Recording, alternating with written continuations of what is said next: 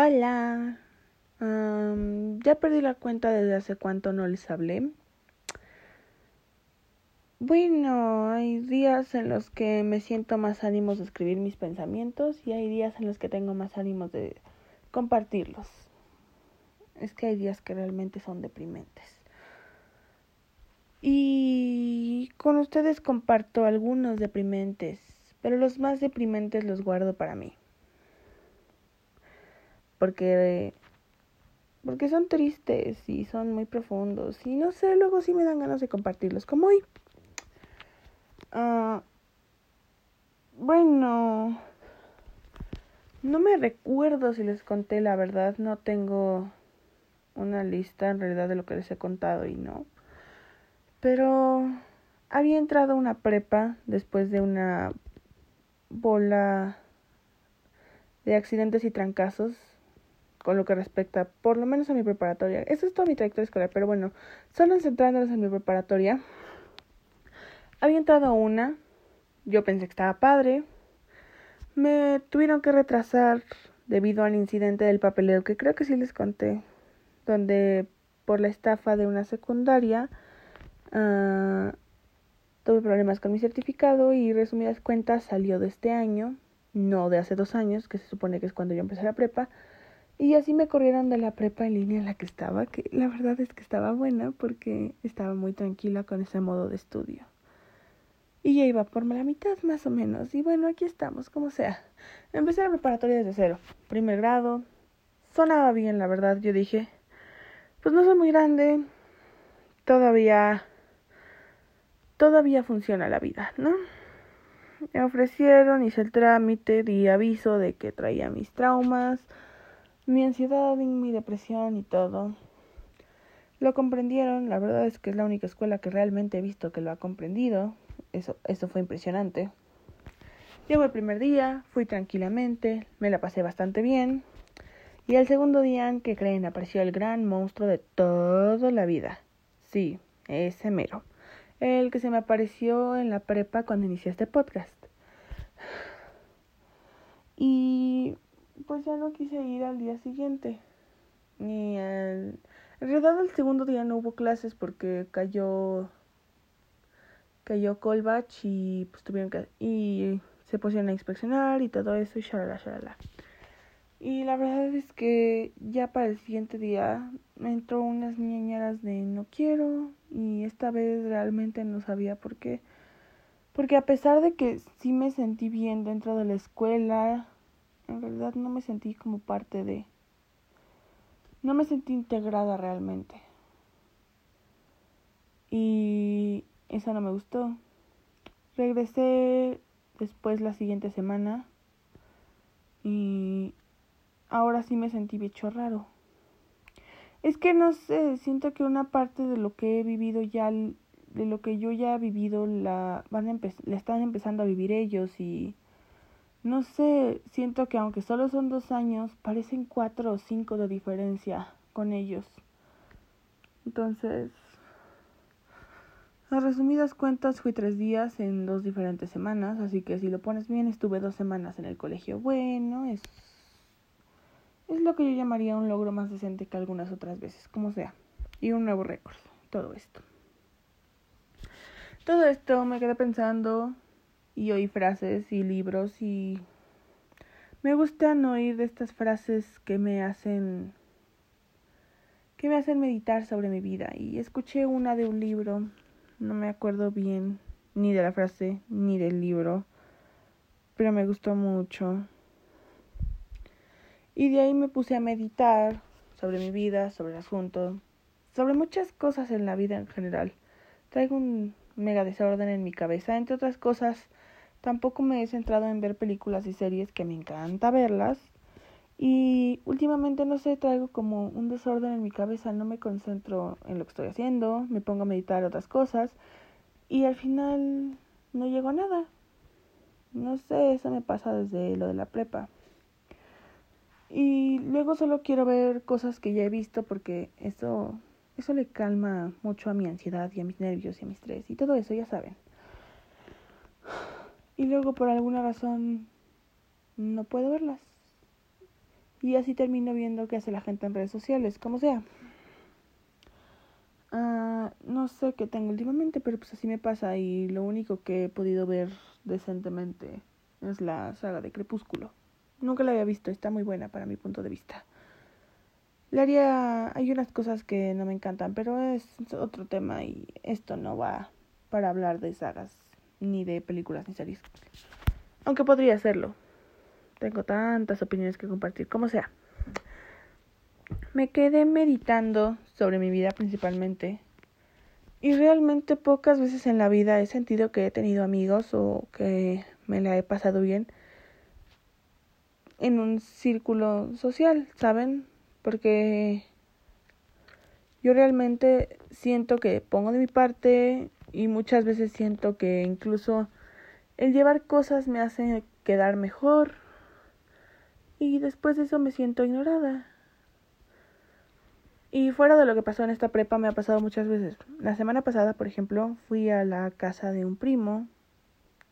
Está, está muy lejos y, y pues está su esposa y están esperando a su bebé y yo le llevé un regalito porque pues, se me hizo muy mono. Entonces, como a mí me gusta tejer, le hice un muñeco de peluche al bebé. Y se me hizo una gran idea de regalo y todo eso. Y la verdad es que me esforcé mucho.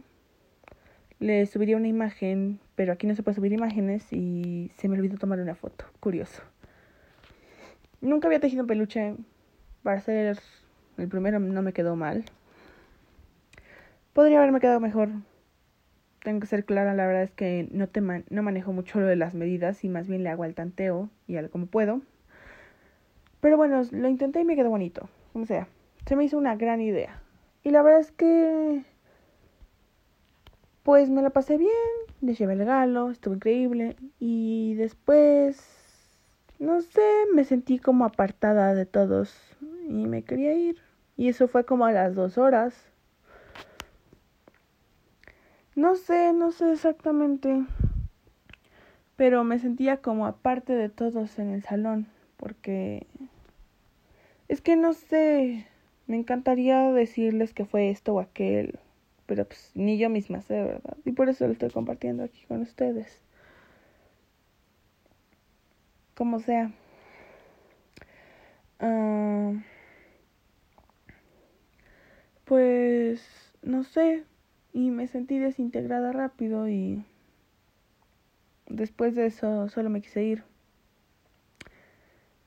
Y después de eso me fui a comer tacos, sí. La historia, pero me fui con mis papás ya solos. Los tacos fueron de lo mejor de la noche. Luego, em,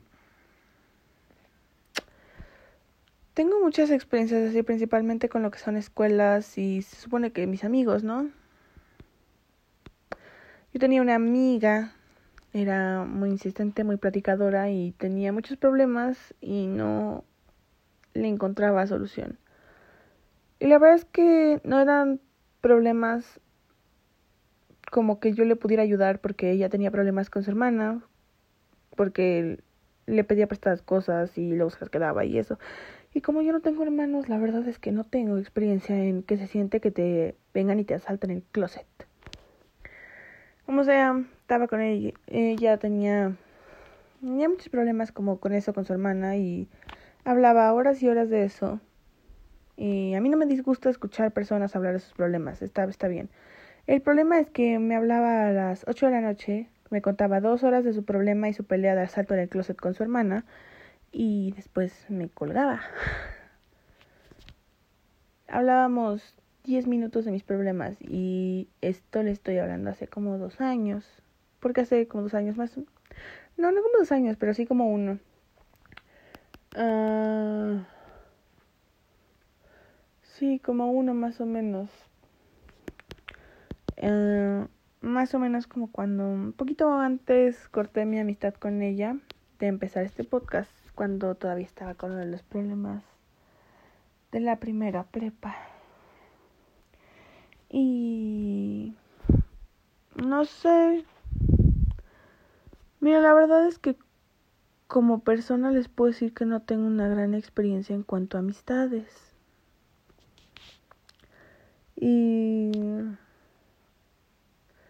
no sé qué más les puedo decir mucho más allá de eso. En punto a todo esto, es que aunque es un hecho que yo me he quejado y múltiples veces, sobre todo en este podcast, que yo quiero amigos, no me la pasaba tan mal conmigo y mi soledad. Era decentemente tolerable, ¿saben? Pero no sé, desde que fui a esa, a esa última prepa, me siento medio miserable. Porque...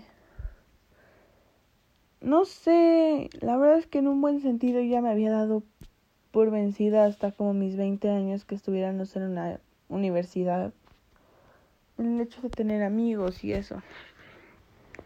Sobre extraño, sobre todo extraño eso de tener un mejor amigo y hablar hasta las tantas de la noche. Incluso de tonterías, como películas, series y estos quizzes que haces en internet de tu personalidad, de personalidad, de a qué película perteneces, etc., ¿no? No sé, extraño eso. Y la frase que escuché que me hizo pensar mucho en eso es porque no es que mi vida fuera realmente buena, soy clara, no, pero ¿por qué darle esperanzas a mi triste y solitaria vida sobre tener personas cerca y después quitármelas de la noche a la mañana, ¿saben? Porque yo tengo claro esta parte de que estoy sola. Pero he estado sola cinco años de mi vida. Y la realidad es que sí me afecta, claro que me afecta. Pero me afecta más el llegar a un lugar, el ver que las personas convivan y el vivir como en una burbuja aparte. Me siento invisible ante sus ojos.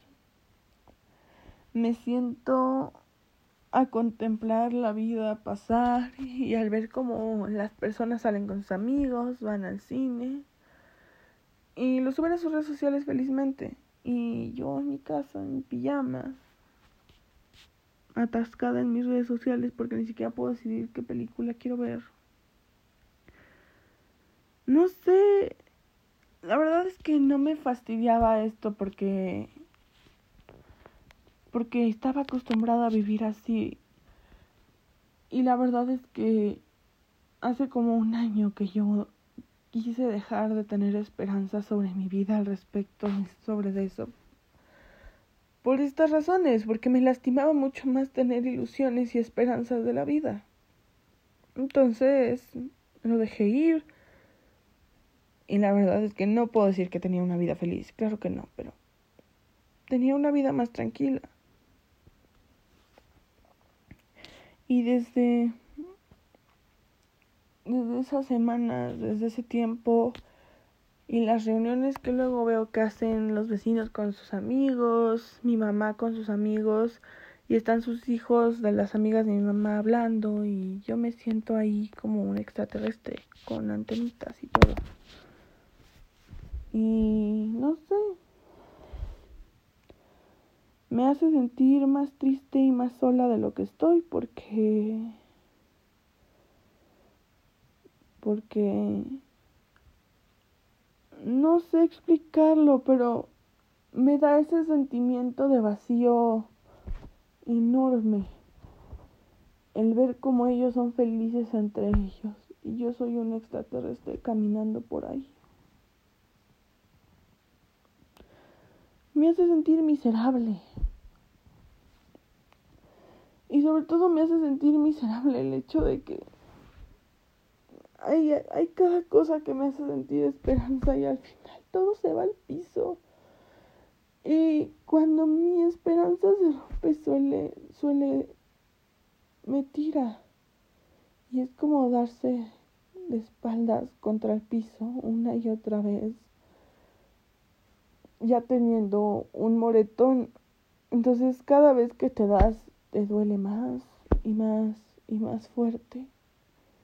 Y cada vez te hace sentir peor y peor y peor. Porque aunque sabes que tu vida no es perfecta, cada rayito de esperanza que que entra y se apaga duele más de alguna forma. Porque de alguna forma te hace sentir que está a tu alcance y cuando se apaga ese rayo te das cuenta realmente que nunca lo estuvo, que solo te le quedaste mirando y te cegaste con eso. Perdón, es la caja de Kleenex. Ya se me salieron las lágrimas. No sé, es como si te pegaras más veces en el mismo lugar y una tras otra tras otra. Y la verdad es que si soy franca, prefiero quedarme en mi miserable vida y no volver a buscar un solo rayo de esperanza que seguir dándome de topes contra el piso. Porque llevo siete años dándome de topes contra el piso y cada vez duelen más y más y más. Y, realmente no sé cuánto más puedo aguantar. Y estoy harta que cada persona que me importa se vaya o que no le importe o que me deje de contestar o que ya no me quiera volver a hablar y no me diga el por qué o que no se invitada a algunos lugares no sé, me duele a veces solo quiero eliminar todas las redes sociales de mi teléfono. Un tiempo quise un teléfono de tapa porque de esos viejitos de los 2000 porque solo enviaban mensajes y con eso podría solo vivir con mi mamá y mi papá. No sé, de alguna forma, de alguna forma cada día estoy mejor de mi ansiedad y peor de mi depresión. Porque es un poco lo que le explicaba a mi mamá hace unos dos días. Toda, toda la vida la obligación de un niño es ir a la escuela y cuando esta niña dejó de ir a la escuela, la prioridad de la escuela, de los psicólogos, de sus papás fue que fuera a la escuela. Y el día que ya lo logró, ya no sabía quién era, ya no tenía amigos, ya se había quedado sin su familia. No se murieron literalmente, pero ya no me hablan. No sabe por qué, no sabe qué pasó, no sabe quién es. y por lógica tampoco sabe quién quiere ser. Y conozco casi cada detalle de mi ansiedad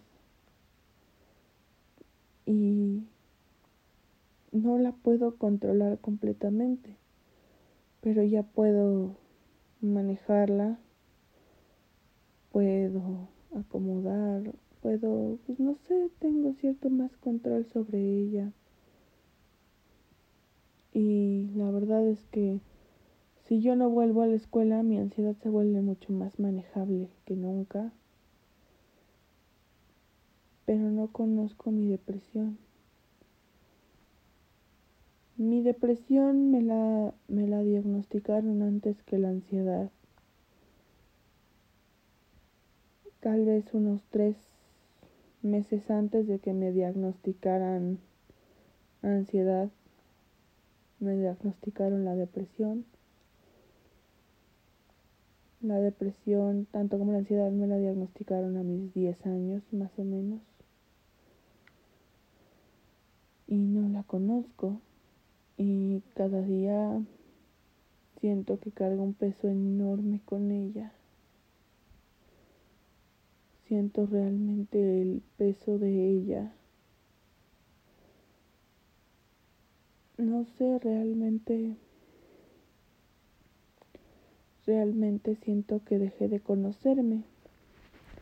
y conozco muchos aspectos psicológicos de mi vida, pero mi depresión es el más grande misterio que tengo ahora, junto un poco con lo que es mi personalidad. Y con lo que respecta a mi depresión, no la conozco. Sé que está ahí. No sé por qué llegó. Mi mamá piensa que llegó porque tuve que dejar ir muchas cosas cuando me cambié de escuela por primera vez. La verdad yo no creo que haya llegado con eso.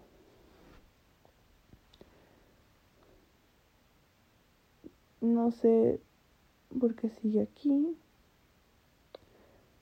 Y realmente dudo salir de ella en algún momento de mi vida. Mi mamá dijo muchas personas viven con depresión. Y la verdad es que en ese momento siempre me sentí muy bien con mi mamá pero en ese momento realmente pensé que no sabía de qué hablaba porque pues no me considero psicóloga ni terapeuta ni nada. Pero después de tantos años de trabajar en mis problemas siento que por lo menos puedo reconocer algunos síntomas. Y mi mamá no tiene síntomas de depresión. Entonces el que me dijera que ella también se sentía así. Pues no sé, como que me dolió el que estuviera como disminuyendo lo que yo sentía de dolor. De no te va a pasar nada, todo, todo, todos tienen una vida con depresión. Ah. Y yo sé que mucha gente tiene depresión, claro que la hay. También soy consciente de que muchos tienen ansiedad. Y que en ese pacto mi mamá sí tiene, entonces sí me puede entender en algunas cosas. Ah, en realidad no siento que la comprenda del todo porque siento que sí tiene ansiedad, pero es muy distinta a la suya que la mía, entonces no la comprende, no comprende la mía así como yo no comprendo como tal la suya. Pero y con la ansiedad yo sé que es algo que probablemente se quede toda la vida. La cosa es que la ansiedad no me pesa mi día a día y la depresión sí. La depresión hace que con cualquier cosa que me acuerde me ponga mal, aunque sea un momento increíblemente feliz.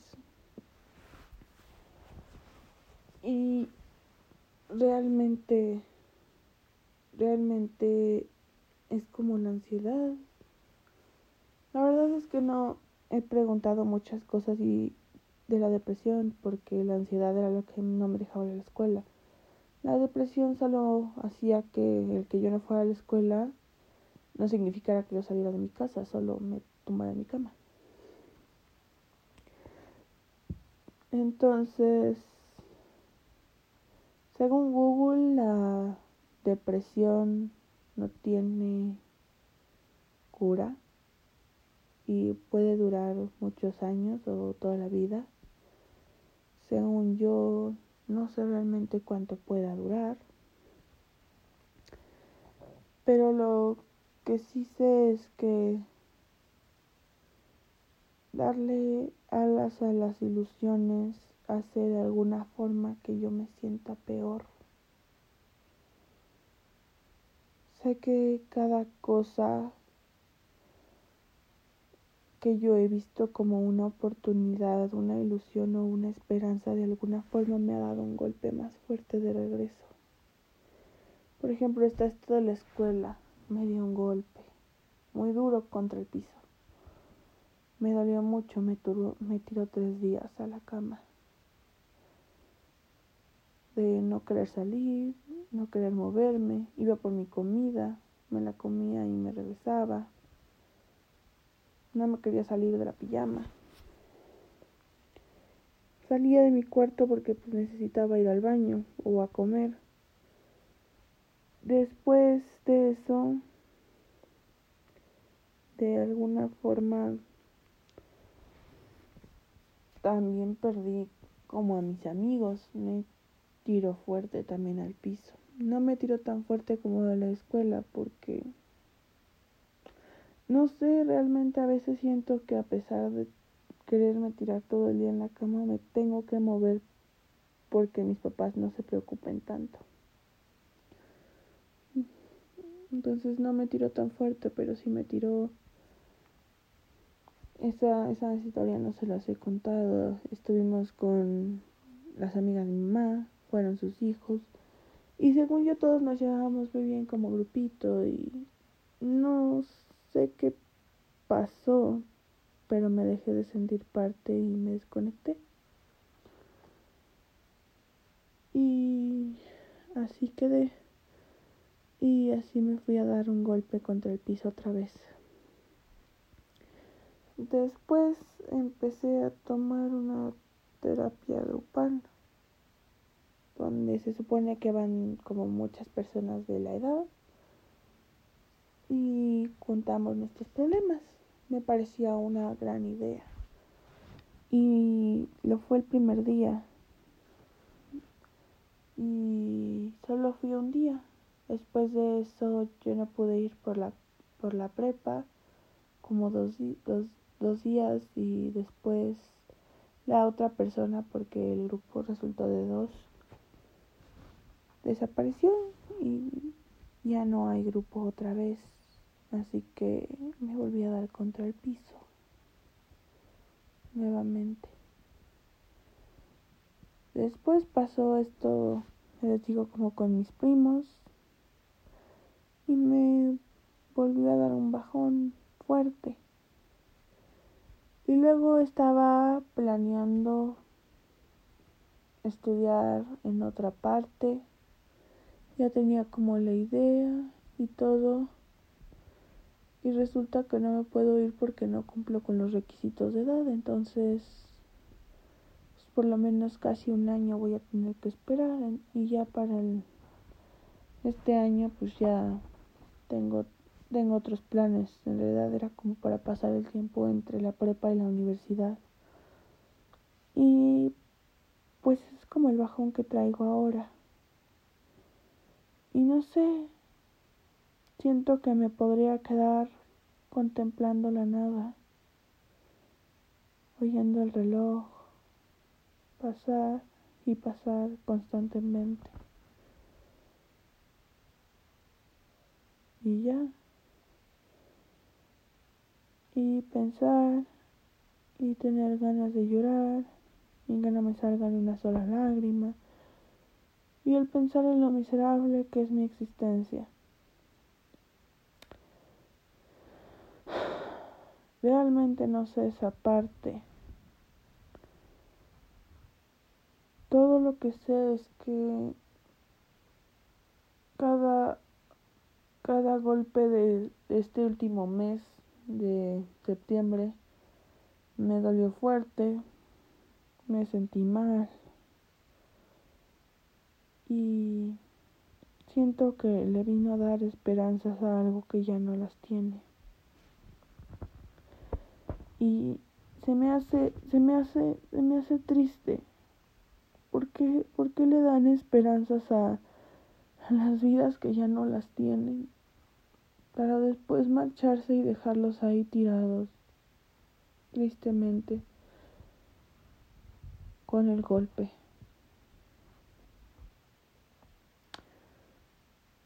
No sé.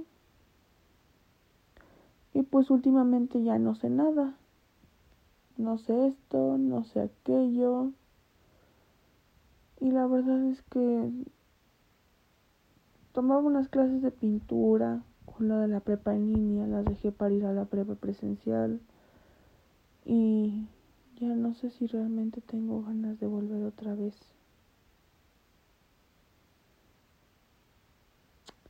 Bueno, como sea, ya estuve casi media hora aquí con ustedes, así que ya los dejo y este episodio se llama No sé porque no sé nada.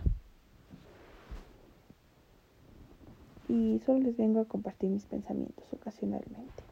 Nos vemos.